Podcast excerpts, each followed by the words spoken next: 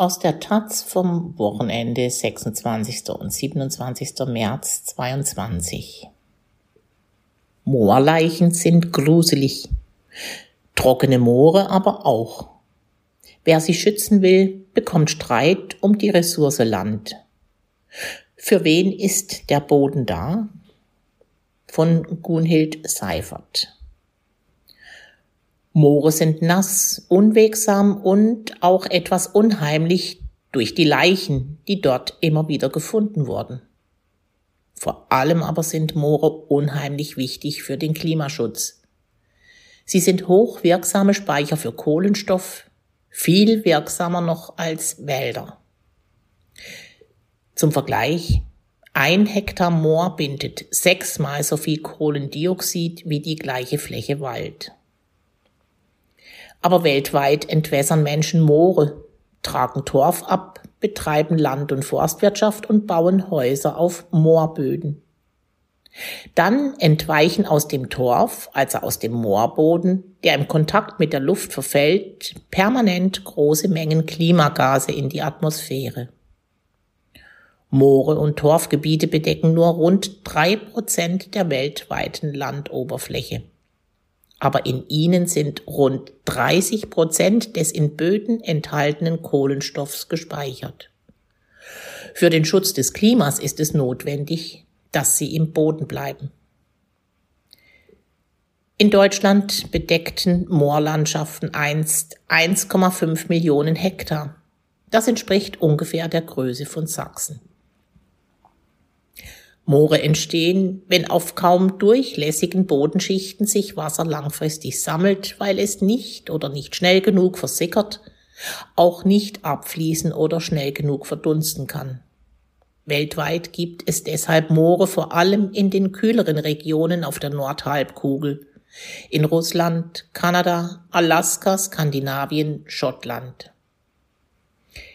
In Deutschland gibt es Moore vor allem in Schleswig-Holstein, in Niedersachsen und im östlichen Mecklenburg-Vorpommern, aber auch im Alpenvorland. Auch die Tropen beherbergen große Moore, vor allem in Indonesien, im Amazonasgebiet und im Kongobecken, meistens versteckt unter Regenwald. Nach Angaben des Greifswald-Moorzentrums sind vier Millionen Quadratkilometer der Erde mit Mooren bedeckt. Drei Millionen davon seien noch intakt. In Deutschland ist die Situation schlecht. Die ursprünglichen Moore sind zu 95 Prozent entwässert, abgetorft, bebaut oder land- und forstwirtschaftlich genutzt. Ist ein Moor jedoch natürlich und nass, ist es eine hocheffiziente Kohlenstoffsenke. Dafür wirken seine großen Mengen an Wasser und Morast und seine besonderen Pflanzen auf besondere Weise zusammen. Moorpflanzen sind Spezialisten, die an die nährstoffarmen, nassen Bedingungen des sumpfigen Standorts angepasst sind. Hierzulande sind das vor allem Torfmoose aber auch harte Gräser wie Woll- oder Pfeifengras und die fleischfressende Insektenfalle Sonnentau. Wie alle Pflanzen brauchen auch Moorpflanzen für ihr Wachstum Kohlenstoff aus der Luft. Weil tiefe Wurzeln, über die Pflanzen normalerweise Stickstoff und Mineralien aufnehmen, im Morast verrotten würden, haben die Moorspezialisten kaum oder gar keine Wurzeln. Sie versorgen sich ganz oder überwiegend aus der Luft. Aber auch Moorpflanzen verwelken und dann wird es spannend für den Klimaschutz. Denn Moorgewächse sinken ins feuchte Nass und vermodern dort unter Luftabschluss. Das heißt, aus ihnen wird kein Kohlenstoff zurück an die Atmosphäre abgegeben. Weil sie ständig mit Wasser bedeckt sind und Mangel an Sauerstoff herrscht, entsteht aus den abgestorbenen Pflanzenresten kein Humus und damit kein Boden. Stattdessen entwickelt sich allmählich Torf aus den unvollständig abgebauten Pflanzenresten am Grund des Feuchtgebietes. Torf ist eine Vorstufe, wenn sich fossile Rohstoffe bilden. Er besteht fast ausschließlich aus Kohlenstoffverbindungen. Einen Millimeter pro Jahr wächst in einem intakten Moor die Torfschicht. In ihr ist der gesammelte Kohlenstoff der Pflanzen gespeichert. Als Moor gilt eine Landschaft, die eine Torfschicht von über 30 Zentimetern aufweist. Dafür braucht es unter günstigen Bedingungen 300 Jahre. Jedes Moor ist also ein Jahrhundert- oder Jahrtausendwerk. Ein Moor lässt sich deshalb auch nicht einfach wiederherstellen, wenn der entwässerte, geschädigte Boden zur Renaturierung wieder unter Wasser gesetzt wird. Aber die akut vom Aussterben bedrohten Tier- und Pflanzenarten der Moore kehren zurück und die hohen Emissionen von klimaschädlichen Gasen werden weitgehend gestoppt. Den grünen Wiesen und bunten Feldern auf trockengelegten Mooren sieht man es nicht an, aber Torfboden verhält sich ähnlich klimaschädlich wie Kohle oder Erdöl, wenn man ihn nutzt. Auf dem entwässerten Moorboden verfällt der Torf, der dort gespeicherte Kohlenstoff C verbindet sich im Kontakt mit dem Sauerstoff der Luft O2 zu Kohlendioxid CO2. In der Landwirtschaft werden die eigentlich nährstoffarmen Moorböden intensiv gedüngt und zum Teil mit Sand vermischt, um die Erträge zu verbessern. Intensive Viehhaltung, der Anbau von nährstoffhungrigen Kulturpflanzen wie Mais und massive Ausbringung von Gülle und anderen Düngemitteln heizen das Klima weiter an. Denn dann wird zusätzlich Lachgas N2O frei. Lachgas hat eine 300-fach schädlichere Klimawirkung als Kohlendioxid. Dementsprechend sind landwirtschaftlich genutzte Moore Hotspots für Treibhausgase. Entwässerte Moorböden machen in Deutschland etwa acht Prozent der landwirtschaftlich genutzten Fläche aus. Aus diesem kommen nach Angaben des Bundesministeriums für Umwelt und Naturschutz 6,7 Prozent der gesamten deutschen Treibhausgasemissionen. Das sind so viele, wie der innerdeutsche Flugverkehr verursacht.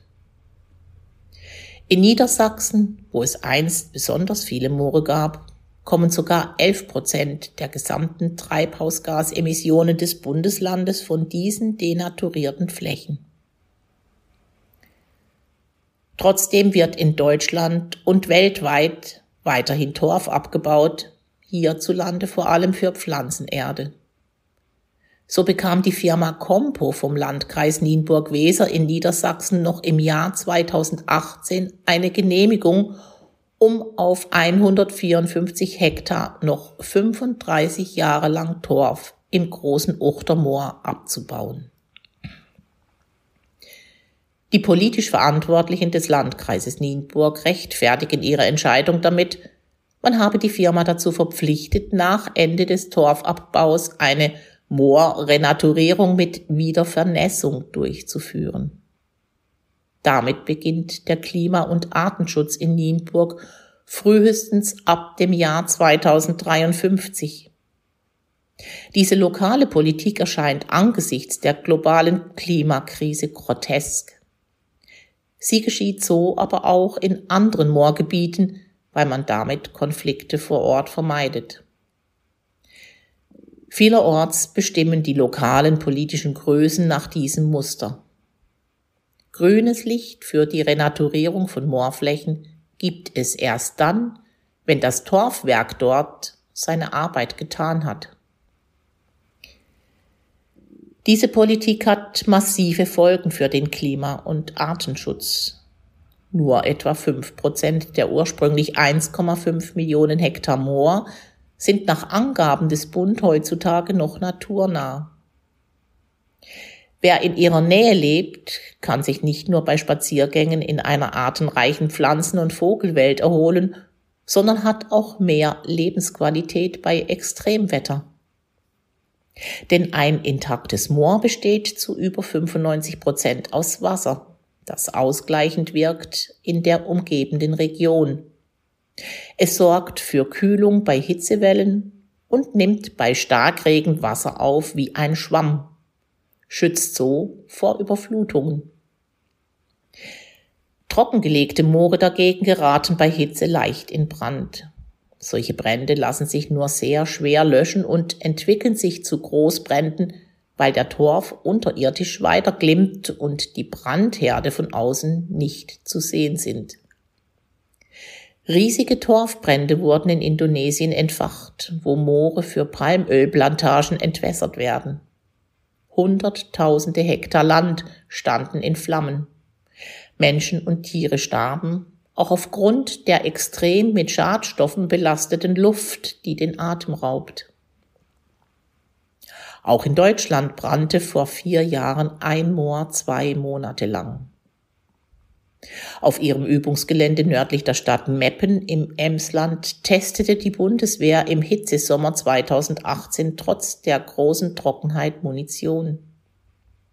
Ein fehlgeleitetes Raketengeschoss verursachte einen Großbrand auf dem rund 1000 Hektar großen Übungsgelände. Als der Wind drehte, ergriff das Feuer auch das Naturschutzgebiet Tinner-Dose-Sprakeler Heide und löschte die geschützte moortypische Flora und Fauna aus. Wer Moorböden schützen will, bekommt Streit um die Ressource Land. Für wen ist der Boden da? Für den Straßenverkehr. Zum Beispiel für die teils gebaute, teils noch in Planung befindliche Küstenautobahn A20, die auch Moorgebiete zerstört. Für die intensive Landwirtschaft und das Ausbringen von Gülle? Oder haben Naturschützer Anspruch darauf, weil Feuchtgebiete für den Klima- und Artenschutz jetzt wichtig sind? Im Koalitionsvertrag der Ampelregierung steht, die Regierung wolle Schutzmaßnahmen für Moore durch einen partizipativen Prozess zur Erarbeitung nachhaltiger Entwicklungskonzepte begleiten.